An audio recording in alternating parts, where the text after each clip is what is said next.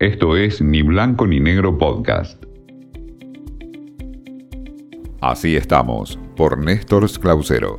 ¿Qué tal? El gusto en saludarlos. En este espacio que compartimos semanalmente, en donde vemos cómo estamos con el mundo de los medios de comunicación, del periodismo en general, a lo largo de este febrero hay muchas novedades sobre los medios, ya sea por el cambio de mano de algunos grupos, como también la movilidad de varios colegas de un medio a otro y las expectativas por un año electoral. Un año extraño y raro también, como fue el 2020. El 2021 se perfila con esas características.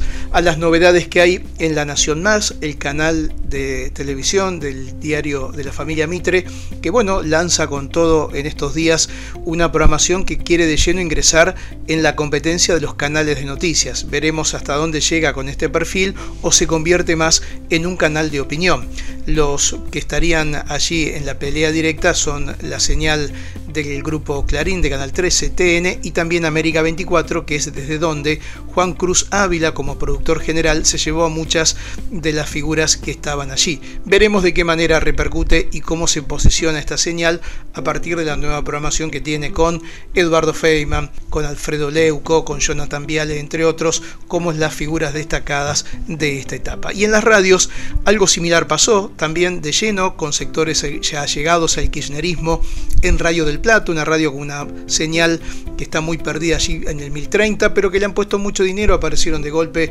allegados al gobierno con mucha posibilidad financiera de ponerla en marcha. Lo mismo está ocurriendo obviamente en Radio Rivadavia con un cambio de alguna de sus figuras y una programación con un perfil opositor, pero que también tiene a figuras allegadas históricamente al kirchnerismo en el comando de ese grupo, una cosa que muchos también ve como algo extraño, raro desde el punto de vista ideológico. Lo cierto es que lanza este año ya la radio y la televisión su campaña y su temporada fuerte, se adelantan en este año electoral después de un 2020 que ha sido a mitad de camino. Lo que sí se conoció fue la última medición de IVOP en torno a las radios y la emisora del grupo Clarín, Radio Mitre, arrancó el año al igual que en todo el 2020 marcando el camino de las AM y llevando a la cabecera sus máximas audiencias. Después de Radio Mitre, la radio más escuchada fue La Red, Radio 10, que perdió su segundo lugar, AM750, la radio que como se conoce habitualmente de los porteros. Después vino Rivadavia, que está subiendo mucho, y Radio Continental. Y en la CFM, la más escuchada fue la 100. Lidera eh, sobre todo con el horario del Moro, que le da un piso muy alto para la medición general. Y después le sigue Aspen y Disney, que están más atrás. Radio Mitre volvió a liderar durante diciembre, al igual que el todo el 20, y habrá que ver qué es lo que ocurre a lo largo de este 2021.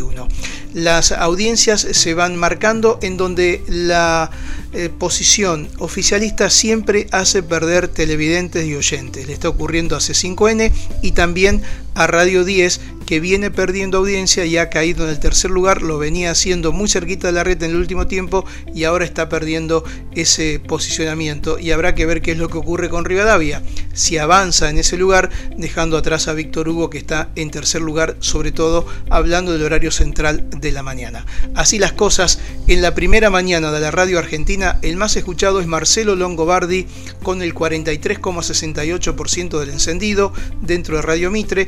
Y la segunda mañana también es de la misma emisora con Jorge Lanata que marcó un rumbo con el 40,80% de la audiencia. Luis Novarecio volvió al segundo lugar del podio con el 11,87, fíjense que lejos en, ese, eh, en esa comparación, y cerró el tercer lugar Víctor Hugo Morales con el 9,25% de la audiencia. Así las cosas en el inicio de este 2021 con los cambios de algunos medios, de algunos colegas y también la audiencia que marca Ibope en este caso.